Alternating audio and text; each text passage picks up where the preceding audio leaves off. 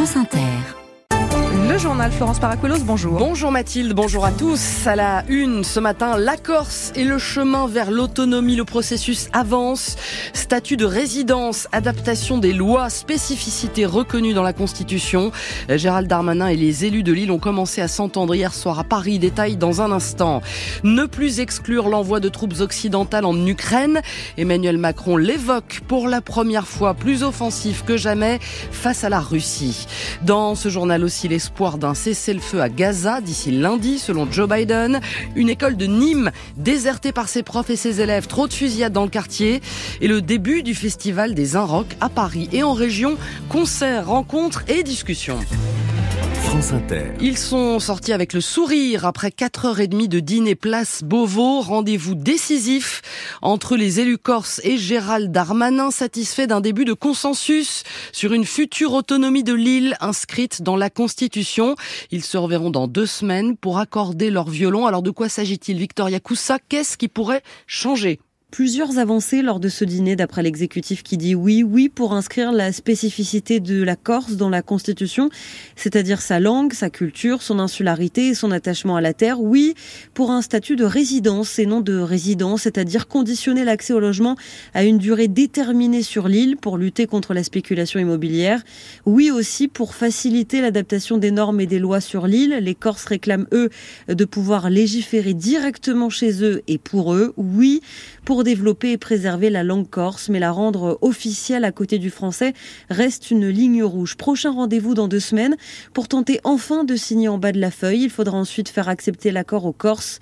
Puis, l'ultime étape la plus complexe que trois cinquièmes du Parlement acceptent de modifier la Constitution. À la sortie de la réunion hier soir, Gilles Simeoni, le président autonomiste du Conseil exécutif de Corse, a salué des acquis très significatifs et de sérieuses raisons d'être optimiste.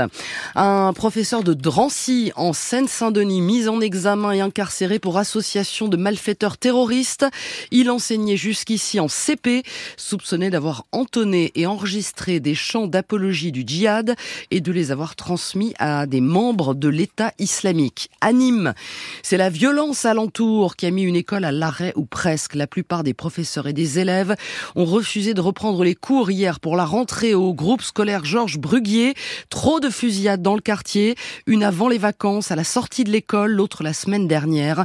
Impossible pour l'instant de rassurer les parents de Nicellier. Mohamed a un enfant au CP à l'école Bruguier. Et pour lui, c'est clair. Il n'y a pas de sécurité, il n'y a pas d'école.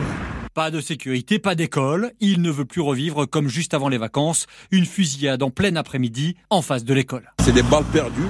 Ils passent cagoulés dans une voiture. Et ça tire, c'est des gamins. Je sais pas s'ils sont drogués ou sont inconscients. Ils tirent, euh, c'est comme il a tiré sur un lapin. Les balles font pas de différence. Hein.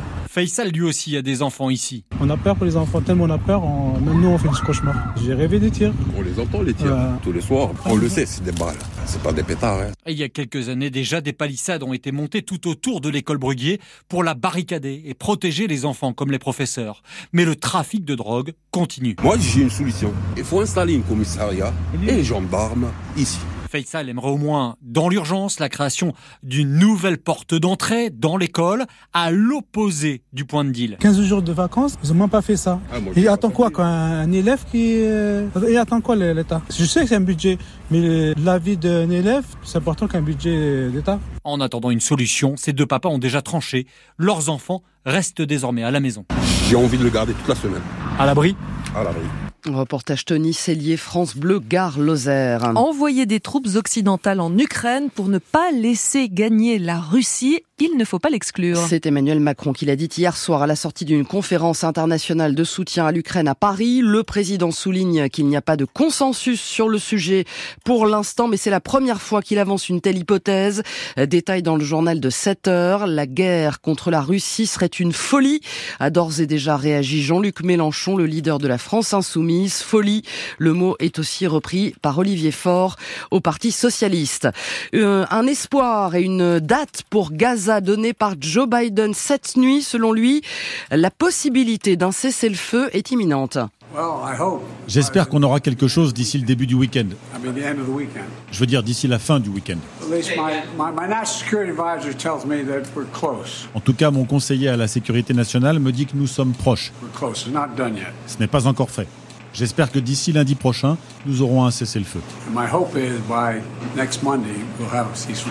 Voilà, un cessez-le-feu d'ici lundi à Gaza. Selon une source du Hamas à l'agence France Presse, une trêve de six semaines est en négociation avec libération d'otages israéliens et de prisonniers palestiniens. Des représentants du mouvement islamiste et d'Israël sont en ce moment à Doha, au Qatar, en première ligne de cette médiation. Et ça n'est pas la première fois, Christian Chesneau. De l'Afghanistan à Gaza, en passant par le Tchad et l'Iran, le Qatar est devenu un médiateur reconnu et apprécié. Son agilité diplomatique lui permet de parler à tout le monde, y compris aux groupes infréquentables aux yeux des Occidentaux. Alors que trois Français sont encore aux mains du Hamas, Emmanuel Macron, qui a fait de leur libération une priorité, a bien compris que l'émir Tamim était incontournable dans ce type de dossier. La France et le Qatar ont ainsi fait passer récemment des médicaments aux otages. C'est aussi à Doha, siège du bureau politique du Hamas depuis 2012, que se déroulent actuellement les négociations sur la mise en place d'un cessez-le-feu. Là encore, l'émirat est au cœur des tractations secrètes. Emmanuel Macron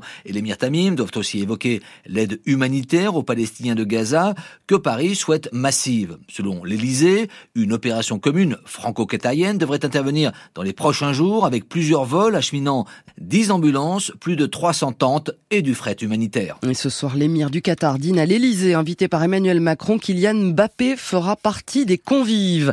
Gabriel Attal au salon de l'agriculture à l'heure du laitier ce matin, attendu dans moins d'une heure, d'une demi-heure, alors que Bruno Le Maire lui a convoqué les banques et les assureurs à midi à Bercy pour leur demander des efforts vis-à-vis des agriculteurs. Il faut de la trésorerie dans les exploitations, dans des périodes où euh, l'argent public aujourd'hui ne coule pas à flot et où il faut rétablir les finances publiques.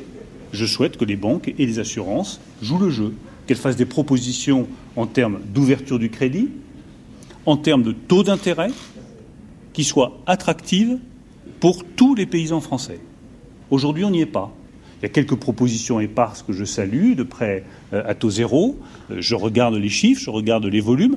Nous n'y sommes pas. Donc je demande aux banques, aux assurances de jouer davantage le jeu, de faire des propositions plus ambitieuses, de façon à ce que nos paysans puissent avoir accès plus facilement à des crédits à des taux qui soient les plus attractifs possibles. Bruno Le Maire au micro de Valentin Winato. Six départements encore en vigilance orange pour des crues ce matin. Pas-de-Calais, Seine-et-Marne, Charente-Maritime, Charente, Dordogne, Gironde. Dans le Pas-de-Calais, certains habitants ont, vécu leur cinquième inondation depuis le mois de novembre, notamment le village de Bourte où là prend sa source. Et puis en Normandie, 200 passagers d'un train, le Havre, Rouen, Paris sont restés bloqués pendant 8 heures hier en Seine-Maritime un coup de vent a fait tomber deux arbres sur les voies. Carte blanche à Étienne Dao, retour des Libertines. Découverte musicale, c'est le festival des Inrock qui commence aujourd'hui à Paris et en région avec de la musique donc, ça se tient pour un festival, mais aussi des rencontres et des discussions sur des grands thèmes de société, du MeToo du cinéma à l'écologie, rencontres presque aussi courues que les concerts, Mathieu Culleron. Le festival des Inrock a commencé à se réinventer juste avant la crise du Covid. C'est à ce moment-là que les débats et les prises de parole ont été intégrés avec un succès particulièrement étonnant cette année. Carole Boinet est directrice des Inrocks. Par exemple, le talk Camille Etienne Salomé Saké, j'ai vraiment eu l'impression d'annoncer un deuxième concert des Libertines. C'est-à-dire que ça s'est complètement emballé, mais euh, de, façon quasiment incontrôlable. On a eu quasiment 1000 euh, inscriptions en l'espace de 6 heures euh, sur une jauge d'une salle de 60 personnes qu'on pas un peu vu petit, certainement. Mais c'est super galvanisant de voir ça. Le magazine, il est aussi là pour, pour bouger au niveau des idées. Autre temps fort du festival des Inrocks cette année, le retour des Libertines avec à sa tête Pete Doherty et Karl Barat, avec une série de concerts en région et à Paris. en fait, la réception, là aussi, a été dingue. C'est-à-dire que le concert a été très rapidement complet. Donc, on a décidé de monter une sorte de tournée en province avec le Festival des Inrocks, qui va passer par Toulouse, Lille, Reims. Les gens sont hyper contents de les retrouver. Euh, il y a un vrai amour comme ça et je trouve ça vachement euh, touchant à, à voir, en fait. Le Festival des Inrocks, toujours aussi des fricheurs qui ont découvert les Libertines ou encore Franz Ferdinand il y a plus de 20 ans. Mathieu Culeron. Enfin, les bons plans du guide Michelin. 56 nouvelles adresses beaucoup plus abordables que les restaurants étoilés dont le palmarès sera dévoilé dans trois semaines. Là, c'est la sélection des bibes gourmands qui est sortie.